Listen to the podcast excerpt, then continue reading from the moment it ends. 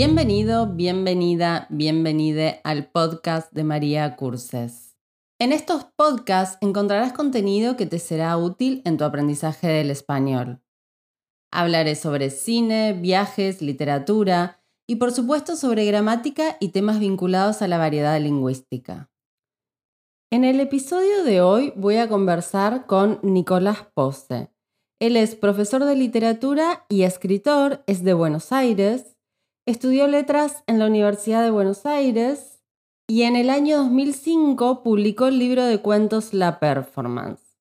Luego, en el 2017, en colaboración con Juan Pablo Bertaza, Manuel Pose y César Resach, publicó los ensayos de Libres del Libro. También ha escrito textos literarios, críticas y reseñas en diversos medios culturales como El Interpretador, No Retornable, la revista Siamesa y Malva Cine. Por una cabeza fue su primera novela y se publicó en el 2018. Y este año ha publicado la novela Cuando la noche quema. Hablamos con Nicolás sobre su tarea, sobre su vocación de escritor y también sobre su actividad como profesor de literatura.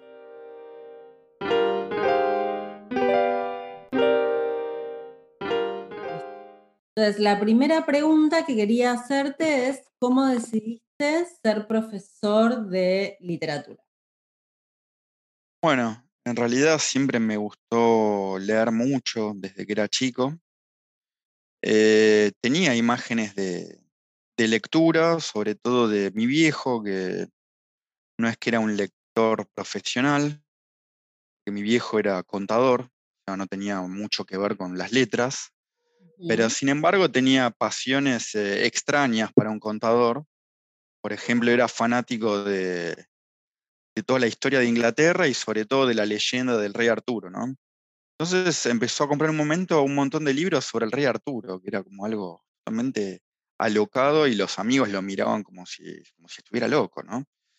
Y leía también libros de, nada, medievales, ¿no? De literatura medieval. Eh, tanto del Román Courtois como la historia del, de Arturo, Arturo Britrania, creo que se llamaba, de Geoffrey de Monmouth, más un montón de literatura de esos siglos, ¿no? Eh, y después le voy a leer policiales también en la playa.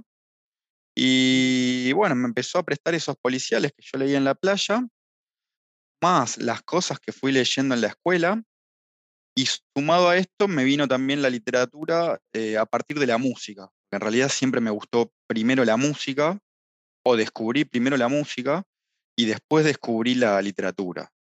Eh, por ejemplo, entré a los clásicos franceses o ciertos clásicos gracias a Luis Alberto Spinetta.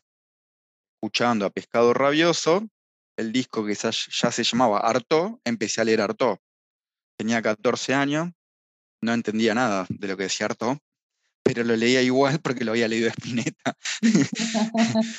Entonces eh, arranqué de ahí y ahí vas ligando lecturas y después, eh, bueno, van llegando las lecturas, un poco la curiosidad, eh, las caminatas, antes salíamos más, librerías, algún robo chiquito en alguna librería, llevándome, no sé, un librito de Borges adentro de la campera o esas cositas de nada, de adolescente, ¿viste? Gesto de rebeldía. Y, así empecé a leer, eh, básicamente, y a informarme, ¿no? Conjuntamente, siguiendo haciendo lo otro que era escuchar música.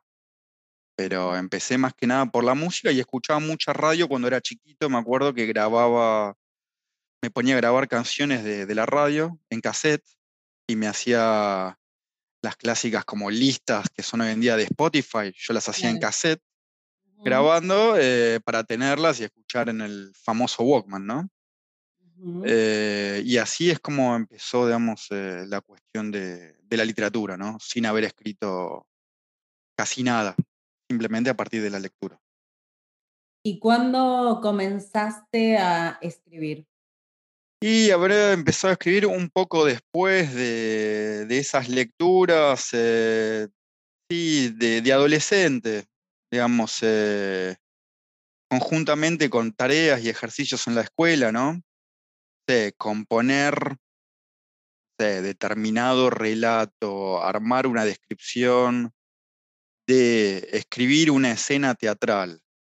Entonces, juntamente con eso, eh, empecé a escribir mis propias cosas. Creo que mis primeros cuentos los hice a los 18 años, pero iba haciendo cositas chicas antes, eh, sumado a cierta poesía típica de adolescente, enamorado, oh, claro, esas poesías que le quiere dar a, no sé, a la persona con, a la cual desea o se desespera en ese momento, esas cosas muy de, bueno, de aquella adolescencia, supongo que ahora es igual, digamos, por otros métodos, tal vez le pasarán un poema por WhatsApp o algunas cosas agradables, no lo sé.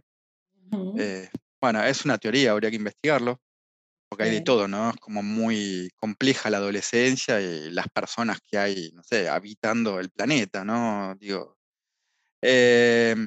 Y así empecé, digamos, de a poco y también, bueno, leyendo cosas con otros amigos, eh, hasta, bueno, hasta llegar a la universidad, que ya es otro mundo, y se habilitan un montón de lecturas, un montón de conocimiento, un montón de nuevos autores, eh, profesores que te caen muy bien, otros que no tanto, pero básicamente es una apertura mental impresionante, ¿no? Eh, si no es por alguna, algún profesor o profesora, es ya por los mismos materiales que te, entregan, que te presentan. Entonces ahí llega un momento que si te gustó, se hace como imparable. Empiezan a caer materiales por todos lados, ligados al cine y a, la literatura, a la sociología, filosofía, arte, se va mechando todo de alguna forma, ¿no?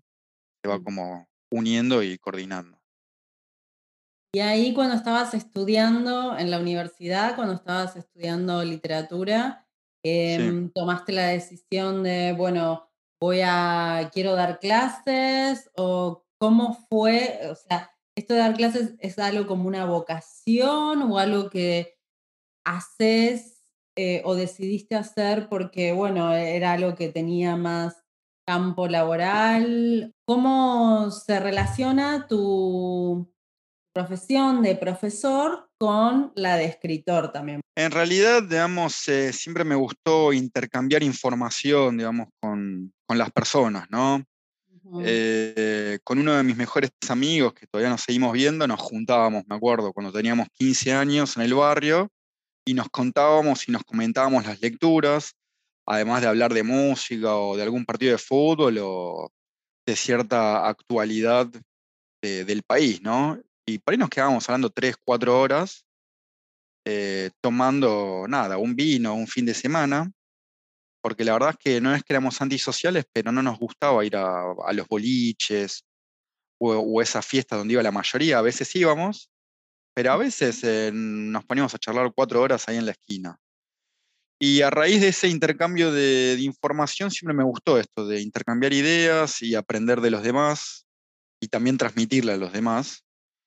Y, mm, y bueno, en realidad mi vocación es más la escritura, pero eh, convengamos que la mayoría de personas que escriben no pueden vivir de la escritura. Tal vez es un regalo que llega con el tiempo, eh, y generalmente todos están más ligados al ámbito de la educación o algún trabajo relacionado con la cultura, ¿no? Sea talleres, eh, trabajar en la universidad, en escuelas secundarias, escuelas primarias, ¿por qué no? Y también escuelas especiales, pero todo está relacionado a ese ámbito. Eh, y bueno, yo en realidad tuve que mm, armarme una grilla de, trabajo con respecto a las escuelas eh, me gustaba, pero también tuve la obligación de hacerlo porque tuve, cuando tuve un hijo necesitaba, digamos, algo, un trabajo estable. Em, y además también antes daba clase de español a extranjeros, o sea que ya venía con, con esa impronta, pero con extranjeros, y después eh, cambió como la cuestión económica en el país, entonces muchos colegas empezaron a trabajar en escuelas y, bueno, es un trabajo cercano a la vocación eh, literaria y se relaciona desde el punto de vista de la lectura, porque es algo que yo le doy mucha importancia en la escuela. Eh, me encanta leer en voz alta, que los alumnos y alumnas lean, eh, que interpreten y que comprendan el texto. Creo que son los tres pilares ¿no? de, de, una buena escritura o una buena lectura, ¿no? Comprender, interpretar. Em, bueno, y, y hacer la lectura. Después viene tal vez el acto de, escribir. Em, y lo ligo de, esa forma, digamos. Básicamente, ellos y ellas hacen lo mismo que yo, pero tal vez a menor escala. O sea, yo los hago escribir un montón y, bueno, los aliento a ese ejercicio. Eh, y después, bueno, separo un poco los polos. O sea, cuando estoy en la escuela soy profesor, no soy el escritor, ¿no? Eh, y tengo que separar, pero tengo esa facilidad de, dividir los dos mundos y hay veces que se mezclan. ¿no? Eh, pero no puedo corregir los exámenes con mirada de escritor porque con la cuestión ortográfica, viste, es medio complicado, serían como apaleados. Entonces, eh, pero bueno, sí, divido, digamos, esos polos y no, no me afecta, o sea, como que no, nunca sentí que trabajar en una escuela baje el nivel de mi escritura. Algunas personas me, decían esto y como que le diga a un universitario, bueno, sentís tu escritura muy dura porque publicás investigaciones, porque es otro tipo de escritura totalmente diferente a, no sé, una novela, una obra de teatro, ¿no? Es otro tipo de escritura, el ensayo, sobre todo los papers universitarios, ¿no? Que son bastante engorrosos de leer. No es un ensayo que es algo más libre, y produce otro efecto. Por lo menos a mí me causa eso como, como lector, ¿no? Entonces creo que se pueden dividir tranquilamente los dos polos eh, y hasta te diría lo mismo con respecto a la paternidad. Yo que sé, personas que piensan, no sé, no puedes ser padre, no puedes ser madre, si tienes una vocación artística, eso, y la verdad que nada que ver. Eh. tal vez lo dividís mucho mejor, digamos, y, y hallás mejor tu centro. Claro. Sí, y allá tal vez mejor tu centro porque salís también de tu cuestión eh, yoica, ¿no? Que cuando estás vos sos yo, yo, yo, yo, yo, y, después miras las cosas más desde afuera o también con esto que dicen que para escribir algo propio tenés que empezar a escribirlo después de los 40 años, pues tenés una mirada más, eh, como que rodillas más, digamos, ¿no? Eh, porque escribir una novela de uno mismo a los 18 años sería como insoportable. Muy aburrido, ¿no? Sí, sería contando como pequeños problemas que uno tenía todos los días, lamentándose, sería la, como la historia del joven Werther que se termina suicidando. Pero bueno, es una novela romántica de, un romántico alemán, ¿no? De Goethe, o sea, qué sé yo, estamos en otra época y otra historia. Pero así, bueno, es como se lo voy conjugando, ¿no?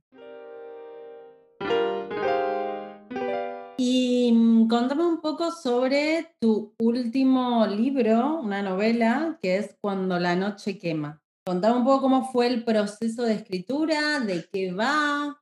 En realidad lo escribí íntegramente en la casa de, mi abuela, porque mi abuela había fallecido hace poco. Hace poco, ¿Fue durante el confinamiento o no? no, no, fue durante, o sea, presenté la novela por una cabeza en el 2018 y ya venía escribiendo la otra y la terminé durante el 2019, como decía, en el departamento de, mi abuela que estaba solo. Entonces yo iba y fue como un gran espacio de escritura. Y nada, iba yo casi todos los días y fui encontrando estas tres voces que tiene la novela que es, eh, bueno, como es una novela policial, es la voz de un abogado penalista, la voz de una chica escort y la voz de un detective. Esas tres voces se van repitiendo y van armando la historia de, de manera fragmentaria. Y también después surge otra voz que se hace potente, que es la voz de Melissa, que es la novia de la chica escort. O sea, habían sido novias, se pelean y, después vuelven a reencontrarse. Eh, nada, en ese trajinar que es, es la vida, ¿no? Eh, y bueno, hay dos crímenes que están relacionados eh, con lo sexual, porque también el trasfondo que tiene la novela, a pesar de que es policial, tiene este trasfondo de, bueno, de lo que es, no sé, el machismo, el feminismo hoy en día, y hay como una suerte de, estereotipos desde los dos lados, ¿no? Tanto de, pues, desde un machismo como feroz y, sí, asesino, podríamos decir, hasta el otro feminismo, ¿no? Que también puede llegar a ser asesino y como que chocan, digamos, en la novela, pero bueno, no es así con respecto de los personajes. Y como es bastante larga, tiene 280 páginas, se pueden conocer muy bien estos personajes que hablan todo el tiempo, porque son monólogos, ¿sí? Son como pequeñas escenas de estas cuatro voces narrativas. Serían dos hombres y dos mujeres. La tengo acá y se publicó por la editorial El Bien del Sauce. Bien del Sauce. Eh, todavía no está en todas las librerías, pero la idea es que vaya llegando de, a poco porque... Se consigue en Buenos Aires. Sí, se consigue en Buenos Aires. Recién está saliendo a la cancha, ¿no? Porque salió hace nada, una semana, dos semanas. Muy poco. Genial. ¿Y en formato ebook está o no? no, todavía no, pero, pero es una posibilidad. Eh, es probable que esté. Eh, también por la cuestión de, la pandemia acá no va a tener ninguna presentación eh, física todavía. La idea es que tenga una presentación online, pero más adelante. Vamos a dejar que se expanda un poquito, que se corra la voz tener una presentación online más adelante y una presentación física cuando la situación esté normalizada eh, eh, es muy probable. O en realidad es mi deseo que tenga una presentación física y también es mi deseo que se normalice la situación, ¿no? Para que empiecen a darse todos esos eventos culturales que, que, perdimos en estos dos años, ¿no? Porque también el sector de la cultura fue uno de los más castigados y mucha gente se quedó sin laburo, mucha gente que se dedica solamente a la cultura, ¿no? O sea, a los talleres o a exposiciones o a lecturas o organización de eventos también. Y en todas las ramas, ¿no? Digo, desde un grupo de músicos tocando, que hace mucho que no veo, o vi tal vez hace cuatro meses, pero tocando en un parque, hasta, nada, las clásicas lecturas. Recién acaba de abrir el teatro, pero hay mucha gente que todavía no se anima a ir. El mm. cine, por ejemplo, hace dos años que no voy, mm. porque se abrió hace poco y va solamente el 30% de personas. Y además que tampoco hay mucho para ver, porque no hay estrenos. Esto es algo mundial. La mayor parte de estrenos se dieron en plataformas de streaming, ¿no? También. Entonces fue un cambio muy grande y sobre todo en el, en el área cultural, ¿no? En los hábitos culturales que, teníamos eh, anteriores a la pandemia, ¿no? Si tenés que decirme cuáles son tres autores latinoamericanos que son tus referentes o que incluso los podés relacionar, que, estuvieron ahí en, algún punto en el imaginario de esta novela Cuando la noche quema. Eh, ¿a quién me nombraría? Con respecto a esto de construir voces, porque en realidad es como una novela muy al estilo Faulkner, ¿no? Que él construía diferentes voces narrativas, fragmentaba, pero volviendo a latinoamericanos, eh, la puedo nombrar a Claudia Piñeiro. Ella, digamos, eh, me influenció mucho con La viuda de los jueves, una novela vieja, pero que para mí es una gran novela, también está la película.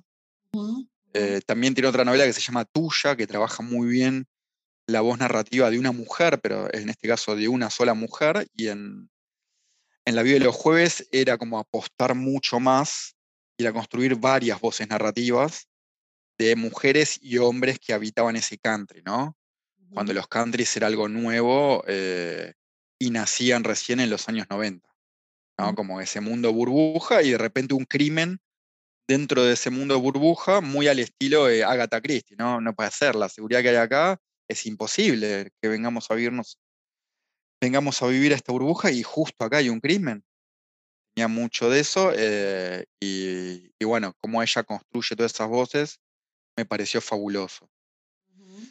Eh, y después creo que leo cada día más a Borges como, como lectura de, pausa, no es que lo, lo, estoy leyendo alocadamente, pero siempre vuelvo a alguna fuente, sobre todo para ver estos, sobre todo a Historia de la Infamia, donde hay muchos arquetipos de delincuentes, piratas, eh, a cuentos con arquetipos gauchescos o de guapos, como puede ser Hombre de la Esquina Rosada, que son cuentos que los empiezo como a, entender o me, gustan más ahora, más que antes.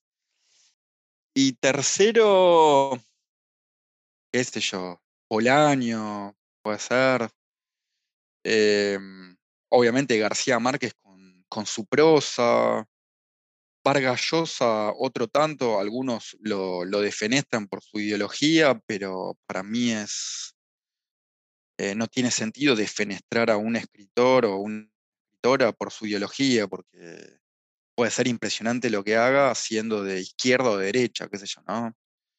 Me acuerdo de ese ensayo de Noé Trick que decía, bueno, Balzac era monárquico, o sea, estaba a favor de la monarquía, y sin embargo, cuando escribía, era uno de los escritores con mayor ideología de izquierda de la historia, por cómo describía a la sociedad. Entonces, como que no, no, tiene nada que ver. Y con Vargas Llosa me pasó eso leyendo, por ejemplo, Conversación en la Catedral. Me parece una novela impresionante porque tiene política, sexualidad, eh, corrupción, eh, la amistad entre esos dos amigos que se juntan en ese barcito a hablar de cosas. Eh, bueno, pero bueno, básicamente son esos. Hay muchos, ¿no? Esto es lo que te puedo decir en este momento. Bueno, muchas gracias, Nico, por tu, por tu tiempo y por, por, esta charla. Bueno, gracias a vos por, por la entrevista y seguiremos hablando.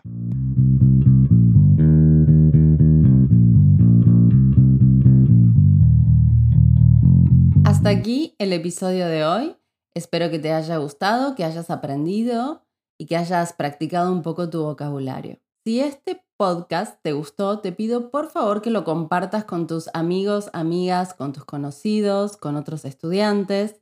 Y cualquier duda, comentario o sugerencia que quieras hacernos, puedes escribirnos a contact.maria.curses. También tienes más información sobre nuestros cursos de español y cultura en nuestro sitio web maria.curses. Y síguenos en las redes sociales. Hasta la próxima.